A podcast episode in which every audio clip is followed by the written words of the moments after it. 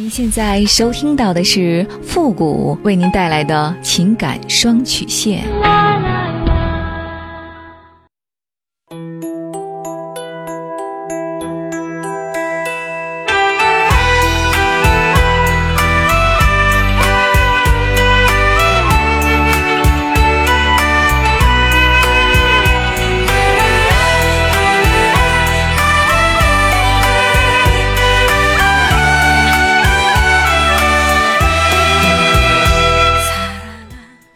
开启两性沟通之门，解答您的情感困惑。您现在正在收听到的是由复古给您带来的情感双曲线，也就是为您解答在情感上遇到的所有的问题，包括亲情、友情和爱情。那参与我们节目的方式呢，也请关注一下我们的公众号“复古情感双曲线”。好了，那么接下来时间呢，让我们来关注一下今天的第一个问题。这位朋友呢，他说：“复古老师你好，我今年呢四十岁了。”我两年前呢就发现老公不正常，对我对这个家呢都不关心，特别是对我满脸的敷衍和不耐烦。以前呢经常陪我逛逛商场，出去办事儿呢他自己也嫌没意思，也让我陪着去。这两年呢去干啥都不让我去，直到最近我才发现他出轨了，是他朋友的老婆，长得很漂亮。我也怀疑过，但是他一直都说不可能的事儿。不让我胡思乱想的，因为我经常会感觉到他喜欢那个女人。现在呢，被发现之后，他和我保证不再和那个女人联系了。但是我老公心里呢，还想着那个女的，在朋友圈呢，经常会发一些关于失恋的歌曲。对我的态度呢，还是满脸的不耐烦和讨厌。我该怎么办？我现在呢，每天都很痛苦，不知道该怎么办。我不想离婚，我们有两个孩子。我为这个家呢付出了很多很多，我不想就这么轻易的放弃了。打拼到现在呢，混得还算不错，房子有三套，还有两辆车。我不想失去这一切，可就是心里难受，放不下他有外遇的事实。只要他们能够彻底不联系，我就让一切都过去。就怕他们还联系，这个婚姻还有必要挽回吗？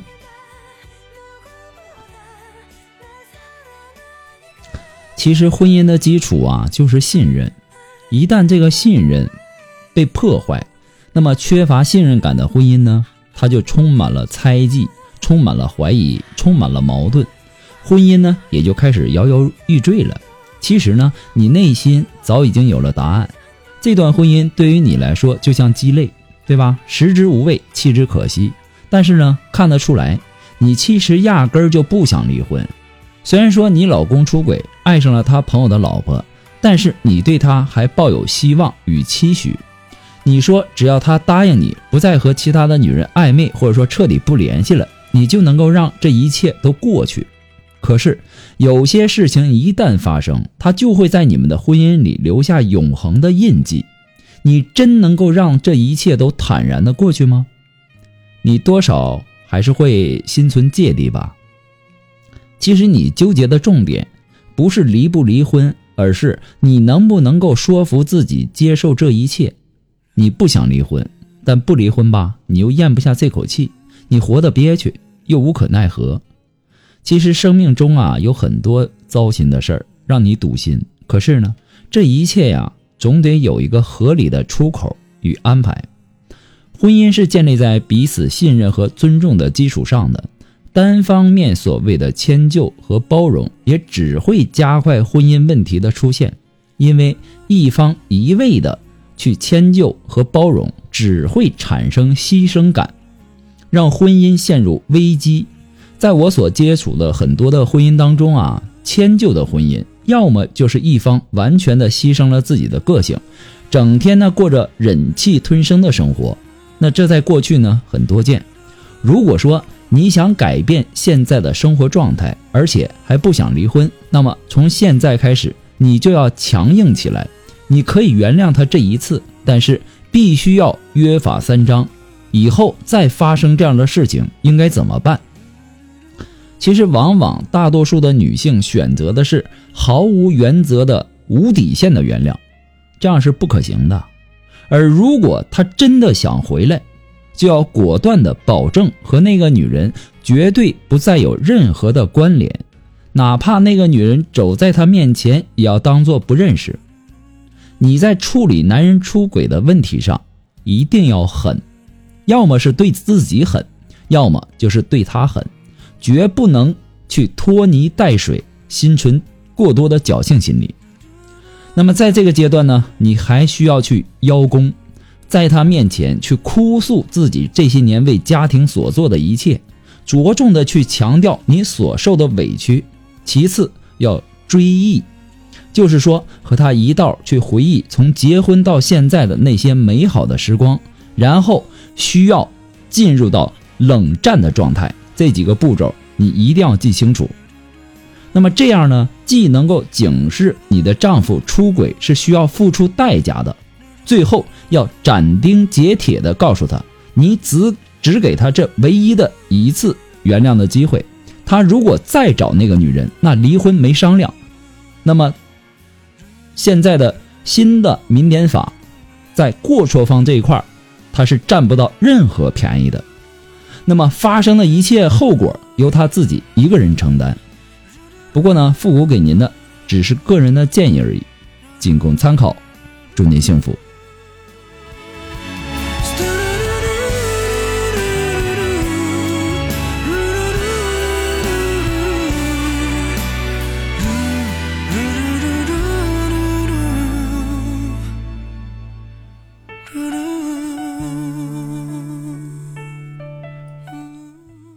如果说您着急您的问题，也或者说您文字表达的能力不是很强，怕文字表达的不清楚，也或者说呢，你的故事不希望被别人听到，或者说你不知道和谁去诉说，你想做语音的一对一情感解答也可以。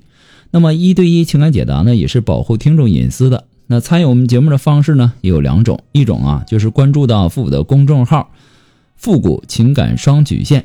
那么情感解答下面呢有文字回复和语音回复的详细介绍，也请大家仔细的看过之后再发送您的问题。还有一种呢就是加入到我们的节目互动群，群号是三六五幺幺零三八，重复一遍，群号是三六五幺幺零三八，把问题呢发给我们的节目导播就可以了。我们的节目呢以后也会第一时间在我们的公众号上投放。好了，那接下来时间让我们来继续关注下一条问题。这位朋友呢他说。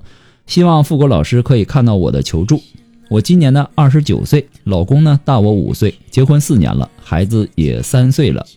我和现在的老公呢是小学的同学，但是中间呢一直没有什么来往。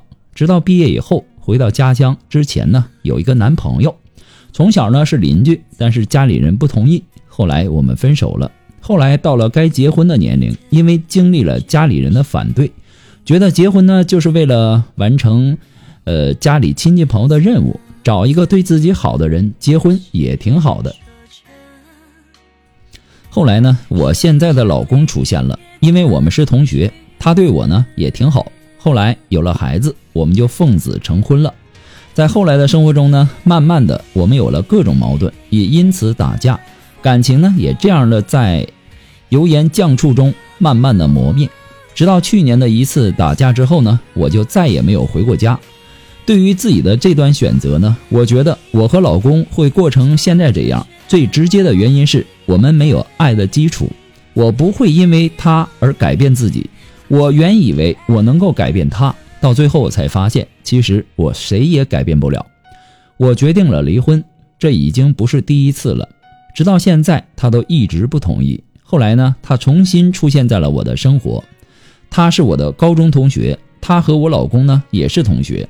他在我们读高中的时候呢，追了我一段时间，但是我们什么都没有发生过。家里人呢和老师们都认为我们在谈恋爱，我家里人呢还找他谈话了，极力的反对。后来我才知道，家里人反对的原因是因为他身体不好。前边是一个初恋，那家里人不同意；第二个呢是真的对我很好，家里也反对。而经历了结婚的日子以后，我才发现。原来生活中，有爱的生活才能够继续。有一天我们越界了，我们在一起时真的很开心。我想和他在一起，陪他一起到老，不管他身体好与不好，我都愿意陪着他。和他在一起，这是爱吗？我这样有错吗？可是呢，在一段时间以后，慢慢的才发现，其实我们面对的问题有很多。老公一直呢不同意我离婚，还有孩子才三岁，他家里人呢也不会接受我，他也觉得我们能够在一起的机会很渺茫，不想让他烦恼下去。我们已经有几个月没再联系了。那对于我和他的问题呢，现在已经不再想了，没有答案就让时间慢慢的抹平这一切吧。他只要过得好就可以了。您可以从旁观者的角度来分析一下我的问题吗？人怎么就不能够随心所欲的活着呢？为什么会这么累呢？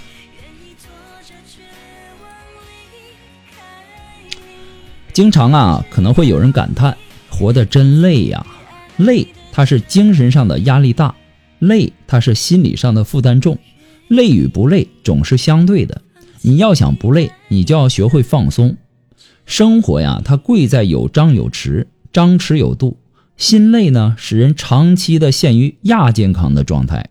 心累呢，它会使自己的精神不振。心不要太累，也要学会解脱自己。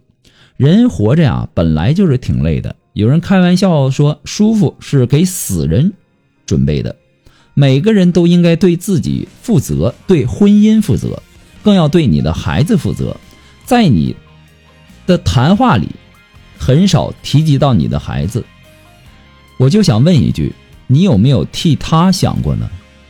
失败的婚姻最大的受害者不是你们，而是孩子。这种伤害那是一辈子的。不管你要做什么样的决定，一定要先为你的孩子去考虑一下，然后再做出决定。结婚之后，哪有一点矛盾都没有的呢？有了问题就要学会去解决问题，而不是吵架。吵架只会让矛盾加深。那么，相爱的人在一起生活久了，他也会变得平淡，也会有摩擦。两个人在一起啊，重点不是谁一定要改变谁，而是要磨合。两个人都要磨，互相谦让。它不是原则性的问题，就不要太斤斤计较了。你不管跟谁在一起。开始，他都会有甜蜜的激情，但是时间久了，他都会变得很平淡。难道你能总是换来换去的吗？我现在希望你啊，能够静下心来，好好的去跟你老公去沟通一下，把你不满的地方说给他听，也让他把不满意的地方说出来，然后尽量的去解决，且行且珍惜。有的时候，你光想着说去改变别人，不想去改变自己，难道婚姻就是这样的吗？这是根本不可能的。我给你打一个简单的比方，比如说你半夜在床上，你饿了，你就一直在那儿喊“我饿，我饿”，其实一点用都没有。你还得做出改变，对吧？用行动去寻找食物。这个道理，我希望你能够明白吧。不过呢，复古给您的只是个人的建议而已，仅供参考。那么今天呢，由于时间的关系，情感双曲线在这里就要和大家说再见了。我们下期节目再见，朋友们，拜拜。